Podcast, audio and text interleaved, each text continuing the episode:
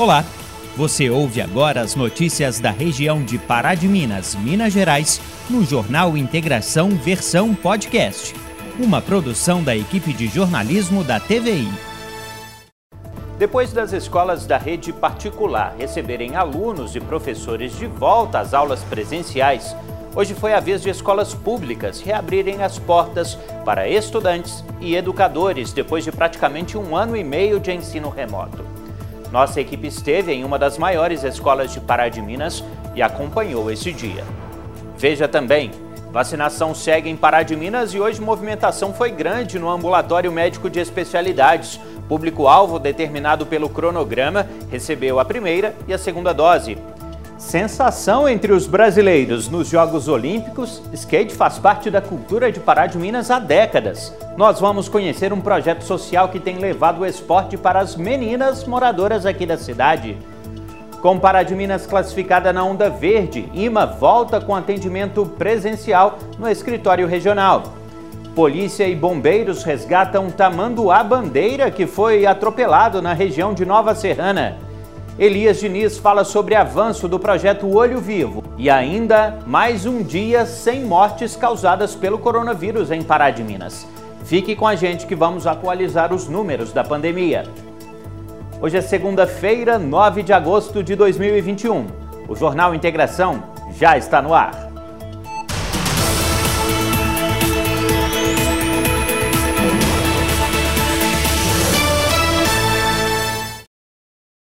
Boa noite. A vacinação contra a Covid-19 segue nesta semana em Pará de Minas. Hoje, quatro unidades de saúde receberam o público-alvo da primeira e da segunda dose. Nossa equipe esteve no ambulatório médico de especialidades, onde a movimentação foi grande, principalmente na parte da manhã. Uma longa fila e várias pessoas na expectativa da imunização contra o coronavírus. Foi assim amanhã desta segunda-feira no AME, Ambulatório de Especialidades Médicas. Foram feitas aplicações de primeira e segunda dose da vacina contra a Covid-19. Hoje é, a gente está vacinando a segunda dose né, da vacina AstraZeneca para o público de 60 e 61 anos. E também aqueles né, que não conseguiram até o momento fazer a segunda dose, de acordo com o agendamento do cartão de vacina. Uhum. E estamos vacinando também aquele público que não conseguiu vacinar no sábado, né, que é a população geral de 35, 36 e 37 anos com a primeira dose. Para a coordenadora de imunização de Pará de Minas, Érica Regina da Silva, o calendário da vacinação no município está positivo, mas um dos problemas enfrentados é que ainda muitas pessoas querem escolher qual dose será aplicada. Gostaria de fazer um alerta às pessoas que a vacina, todas elas têm seu, seu benefício, sua eficácia, né? E que a gente precisa vacinar para fazer o bem coletivo, não individual. Uhum. A vacinação contra o coronavírus continua em Pará de Minas nesta terça-feira. O município deve receber mais doses ao longo da semana. Amanhã o público será os trabalhadores industriais da faixa etária de 28 e 29 anos. Né? É, os locais de vacinação está disponibilizado no site da prefeitura e, no, e na peça de Instagram. E o WhatsApp também. E a gente aguarda receber nova remessa da vacinação para poder é, contemplar mais idades. E é importante, né, as pessoas virem vacinarem, mas os cuidados devem ser mantidos. Isso, manter né, a questão né, de distanciamento, o uso da máscara, é, o uso do álcool em gel, todo o cuidado ainda é muito importante e necessário. O senhor José foi tomar a segunda dose e saiu aliviado pela imunização. Está imunizado. Tomara, nem que Deus ajude. Para Serafim, a imunização trouxe mais esperança. O aposentado fez questão de falar da importância da vacinação. Eu, eu peço a todos que, que tem que vacinar, porque eu estou com o irmão no hospital, já vai para 30 dias internado. E tá, o problema dele está meio, tá meio sério. Tem que rezar muito para ele voltar com vida, se Deus quiser. Então eu convido todo mundo para que tem, é obrigado a tomar essa vacina muito importante. E agora vamos atualizar os números da pandemia em Pará de Minas. A Maria Eduarda Gomes chega aqui com a gente trazendo os dados oficiais da Covid-19 divulgados pela Prefeitura e pelo hospital. Maria Eduarda, boa noite. Boa noite, Felipe. Boa noite para você aí de casa. Agora a gente faz as atualizações dos números de coronavírus aqui na cidade. E segundo a Prefeitura de Pará de Minas, desde a última sexta-feira foram registrados 15 novos casos da doença. Assim, são 5.970 exames positivos aqui na cidade. Desse número, 5.642 casos se recuperaram 56 pessoas recebem acompanhamento em casa e três estão internadas. Desde o início da pandemia, a cidade atingiu a marca de 269 óbitos pela doença. Agora a gente segue fazendo atualização para você, mas falando do Hospital Nossa Senhora da Conceição. E segundo a instituição, são 12 internações com a confirmação da doença. São três pessoas de Pará de Minas e nove de outros municípios. Além disso, a instituição registrou também duas internações com a suspeita de coronavírus. As duas pessoas são aqui de Pará de Minas. E o hospital registrou 292 óbitos pela doença. São 135 pessoas de Pará de Minas e 107 de outros municípios. A gente segue falando do hospital, mas agora sobre a taxa de ocupação dos leitos. A UTI tem 41% dos seus leitos ocupados. Já os leitos clínicos têm uma taxa de ocupação de 14%. Essas foram as atualizações dos números de coronavírus aqui em Pará de Minas e vou dar o recado de sempre. Se proteja e, se possível, fique em casa. Boa noite para você. Boa noite, Felipe. Ok, Maria Eduarda, boa noite para você e até amanhã. Agora uma notícia, uma ótima notícia para os concurseiros e estudantes que desejam ingressar na carreira militar do Corpo de Bombeiros de Minas Gerais. O governo do estado autorizou um novo concurso para a formação de soldados e oficiais. O Corpo de Bombeiros de Minas Gerais vai lançar um novo concurso público em outubro e agora eu converso com o soldado Paulo César que vai dar mais detalhes de como se inscrever e como fazer para participar né, desse concurso. Isso, o Estado de Minas Gerais aprovou né, é, o concurso agora para o Corpo de Bombeiros. E na verdade são dois concursos. É, saiu um concurso para pra praça, né, para praça, para entrar como soldado, e também um concurso para oficial, né, para entrar como tenente. É, esses concursos estão, já estão abertos a partir do dia 4 agora de agosto. E vão, as inscrições vão até no dia 2 de setembro. É, as inscrições para o concurso CFSD, que é o concurso para soldado, está é, tá no valor de R$ reais e o concurso para oficial 200 reais. O concurso para soldado, ele possui, foi, vão ser oferecidas 145 vagas. Destas, 15 são para mulheres. E o concurso de oficial são 21 vagas apenas, 3 para, para mulheres. Então, é, fica o convite, né? Quem, quem se interessar por essa função, por essa profissão, né? Agora é uma chance bacana aí que o Estado está tá proporcionando. E onde essas inscrições podem ser feitas? Isso, as inscrições elas devem ser feitas através do site, né? É, no, no edital, a gente pode é, baixar o edital no site do Corpo de Bombeiros, tem todas as informações em qual, em qual site, qual endereço, né? E os, o, esses concursos, né, eles, a, eles estão previstos para iniciar o curso em abril do ano de 2022, certo? As provas serão o curso de soldado para as provas serão no dia 10 de outubro deste ano e o curso de oficial uma semana antes, é, no dia 3 de outubro, certo? Para se inscrever você precisa ser brasileiro, ter idoneidade moral, né? É, estar entre 18 e 30 anos até a data de matrícula do curso, que seria ano que vem, e é, também é, ter acima de 1,60m de altura. Então realmente tem tempo para se preparar, né, para garantir essa oportunidade de participar aqui do Corpo de Bombeiros. Isso, é, a prova em outubro, né, então nós temos aí três meses até lá, aproximadamente. É, cairá apenas matérias do ensino médio, então isso é interessante, né, para quem já está aí é, estudando, para quem já está ativo, né, tem tempo aí até outubro. E para quem né, se interessa nessa profissão e às vezes fica receoso porque ah, bombeiro, é, gente, nós fazemos várias atividades diferentes, né, atividade na água, incêndio, espaço confinado. Mas isso tudo será trabalhado durante o curso. Então, né, até a prova, a gente é, sugere né, que os candidatos se preparem bastante dentro do material que é previsto, né, que vai cair ali.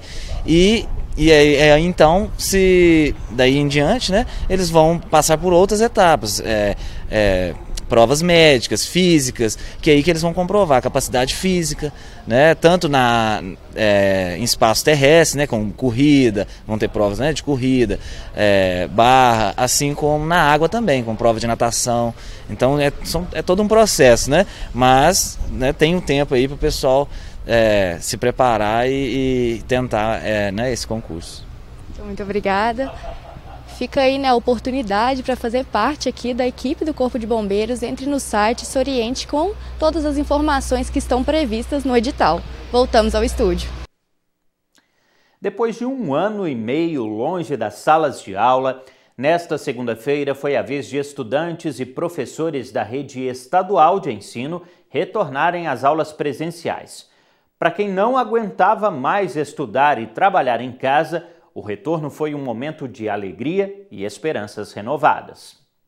Na entrada da Escola Estadual Manuel Batista, uma faixa foi anexada para dar as boas-vindas aos alunos. Uma nova rotina que agora precisa ser cumprida. Primeiro, a higienização dos pés, das mãos cartazes com explicações sobre todas as medidas de segurança no enfrentamento ao coronavírus. Na sala de aula, alunos e professores puderam se encontrar e dividirem ali as dúvidas e aprendizados. Claro, tudo um pouquinho diferente, mas não menos emocionante. Para a professora Lívia, a ansiedade tomou conta do coração muita emoção, assim, o sono até alterou, de madrugada acordei, é, nessa ansiedade, né, é, de estar tá retornando, de estar tá reencontrando, né, tivemos contato, é, muitas vezes pelo telefone, né, pelo celular e tudo, mas é, a satisfação é enorme de estar na escola novamente com eles, né, não temos ainda todos os alunos, né, pelos protocolos ainda não podemos, mas se Deus quiser, em breve nós poderemos contar né, com mais alunos aqui e nós voltarmos é, à nossa realidade. Janelas abertas, carteiras demarcadas, álcool número reduzido de alunos. Por enquanto, as salas podem ter no máximo 15 estudantes.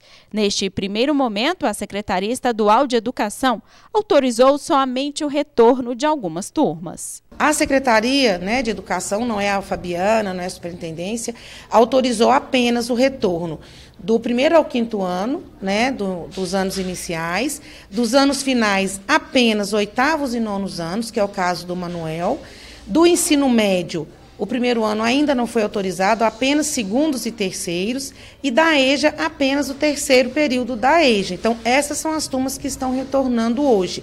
E gradativamente, com a autorização da secretaria, a gente vai chamar as outras turmas, conforme for autorizado. A Isabel tem 16 anos e se prepara para o Enem. Para estudante, o ensino presencial facilita o aprendizado. Está sendo muito importante voltar, né, receber esse apoio dos professores, da escola, principalmente para a gente estudar para o Enem agora, que vai ter no final do ano. É, a gente precisa dessa ajuda, né? Estava sendo muito difícil estudar em casa, é, sem o apoio dos professores, sem o apoio da escola. Fica bem mais fácil estudar quando tem alguém ali para te apoiar, para te explicar melhor a matéria. É bem melhor agora. Nesta semana, os alunos terão as aulas na sala. Já na próxima, o conteúdo será repassado de forma virtual. Por enquanto, essa é a nova realidade, o chamado ensino híbrido. Cada dia um desafio, a gente vai adaptando, porque essa semana o professor está dentro da sala, ele não consegue atender aquele aluno que está em casa, por exemplo, do terceiro ano. Mas o aluno do sexto que não está presencial, ele continua remoto, o professor vai atender remotamente. Então, é um novo desafio, sim reaprender novamente, né? E os pais, né? Você falou que vai mandar o formulário, então os pais eles devem ficar atentos também. Sim, eles têm que ficar atentos, até porque o aluno menor de idade, ele só pode voltar com autorização dos pais. Então, hoje, os que não conseguiram trazer autorização antes, eles vieram, os alunos entraram apenas com autorização do pai.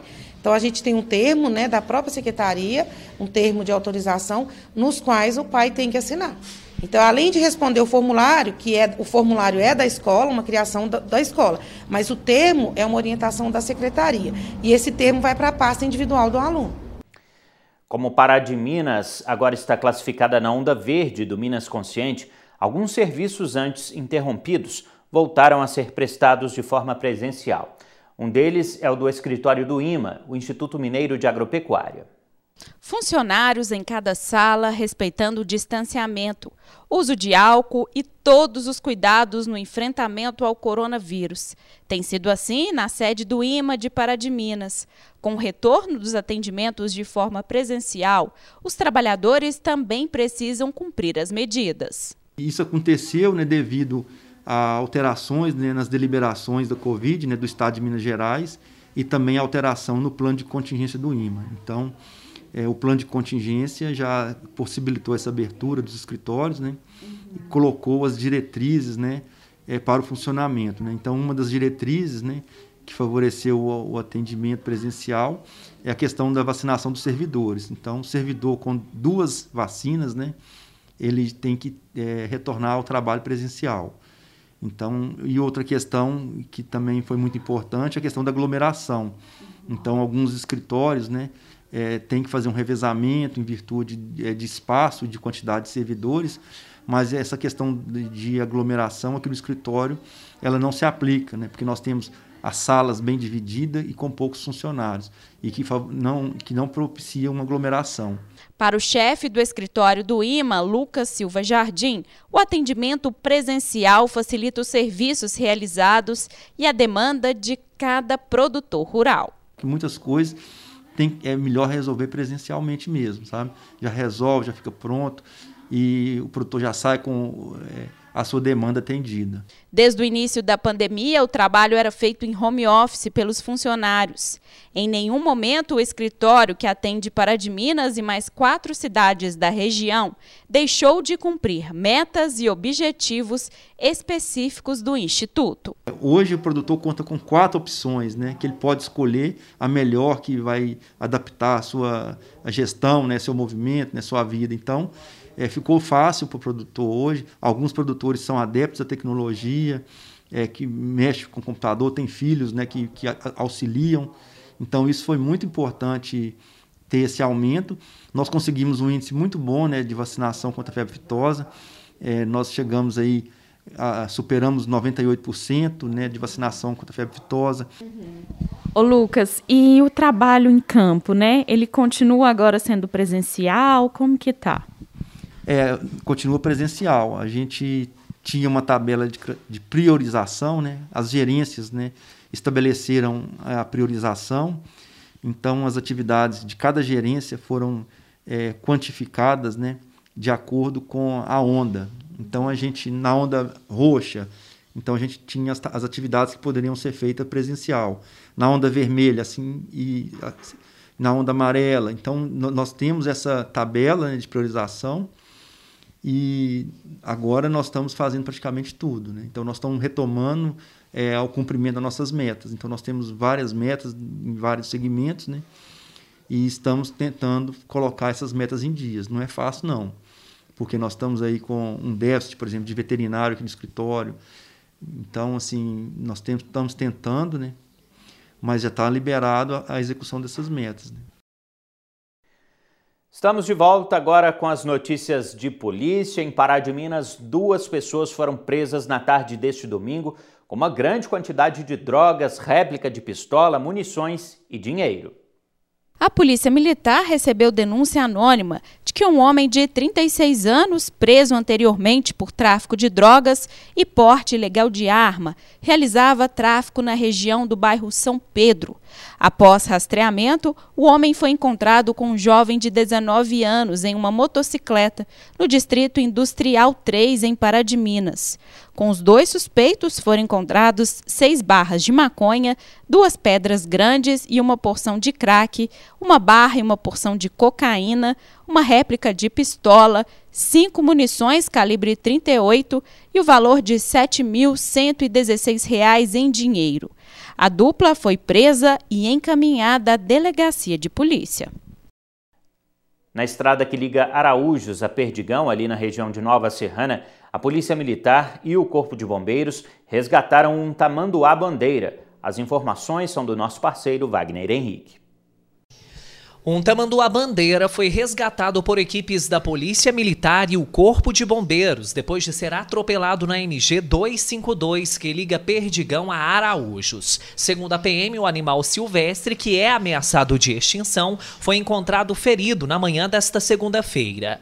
No entanto, por se tratar de uma espécie silvestre, o tamanduá-bandeira foi encaminhado ao Centro de Medicina e Pesquisa em Animais Selvagens em Belo Horizonte, onde receberá todo o tratamento. Ainda em Nova Serrana, no sábado, durante a Operação Ocupação, a Polícia Militar apreendeu dois menores e prendeu dois homens foragidos da Justiça. No momento da abordagem, os adolescentes foram pegos com diversas pedras de crack, buchas de maconha e porções de cocaína. Além das drogas, um dos homens que foi preso portava um revólver calibre 38 que foi apreendido. Os suspeitos foram encaminhados à delegacia.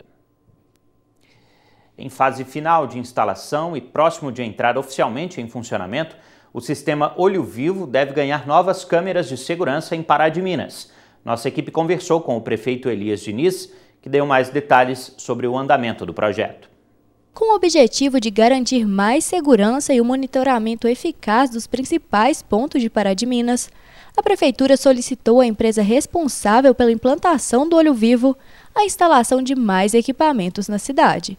O prefeito Elias Diniz deu detalhes de onde as novas câmeras podem ser colocadas. O olho vivo, conforme vocês já estão observando, é, ele está sendo homologado em todos os pontos. Ele passa por uma fase de teste, a empresa estará entregando, porém, como nós temos um crédito, nós podemos ainda instalar mais câmeras. Então há possibilidade de chegar até 10 câmeras. No Parque de Exposição vamos também colocar câmera, no Eldorado, ali no bosque, no, no Recanto da Lagoa, é, aqui próximo ao, ao shopping também entre um cruzamento, vamos trabalhar essa possibilidade de uma câmera de monitoramento, ou seja, nós temos condições de expandir. O moderno sistema tem base de monitoramento instalado no quartel da 19ª Companhia Independente da Polícia Militar e é considerado um dos métodos de segurança mais eficientes do país. Nessa expansão, obviamente, vai trazer mais segurança para a população, considerando que o olho vivo ele, ele trabalha também como um contador. E isso vai facilitar para que a gente possa implementar é, o nosso sistema semafórico. Inclusive, alguns sistemas semafóricos vão ser removidos e substituídos por uma rotatória. As Olimpíadas acabaram. Jogos que deixam um legado para o esporte brasileiro. Recorde de medalhas conquistadas em uma única edição, 21 no total três delas no skate, modalidade estreante no evento. A participação e as conquistas dos skatistas brasileiros em Tóquio serviram também para confirmar como o esporte que movimenta as ruas é importante. O que já era popular agora se prepara para um boom de praticantes e, quem sabe, surgimento de novos atletas olímpicos. E aqui em Pará de Minas, as meninas podem sair na frente com um projeto social muito bacana que você vai conhecer agora na reportagem da Júlia Mendonça e do André Leonardo. No final dos anos 50, quando não haviam ondas no litoral da Califórnia, surfistas tentavam imitar as manobras de surf usando rodas e eixos montados em pranchas de madeira. Foi aí que o skate surgiu e o esporte começou a ganhar o mundo, acumulando hoje milhares de praticantes. Aqui em Pará de Minas, a modalidade faz sucesso e a partir dessa afinidade com o esporte, um projeto foi criado para envolver as meninas na categoria. A iniciativa veio para empoderar e incentivar as mulheres no skate. Aí veio a Olimpíada, né? Já deu empolgada nas meninas aí. E tamo, tamo indo. A gente já tá com 72 meninas, né? Dentro desse auge aí de Olimpíadas. As aulas são terça e sexta lá no Galpão. Começa às seis e meia. E dia de domingo é no Parque do Bariri. Para mostrar que no esporte nas pistas de skate também é lugar delas, Tamires desenvolveu o projeto que hoje já conta com mais de 70 participantes. eu acho muito importante, né? Principalmente aqui as meninas que tem que ter esse tipo de iniciativa para as meninas começarem a vir mesmo, porque principalmente comigo o que aconteceu, fiquei sabendo do projeto e também a iniciativa de vir, porque skate sempre, sempre quis, né, começar a andar de skate, mas infelizmente não tive esse incentivo, porque os meninos lá do Bariri, a galera que sabe andar de skate, não chega em você, sabe? Você, você que não sabe nada, não tem grupo aqui, as meninas. Realmente, as meninas também não se juntam. Tem que ter isso pra gente conhecer as meninas, se juntar e montar um grupo para ir lá pro Bariri, fazer. Eu achei bem interessante, né? Por causa que um projeto que envolve só meninas na nossa idade é uma oportunidade muito boa para o nosso crescimento pessoal, amizades novas. A Tata manda pra gente a matéria, a gente lê, a gente estuda.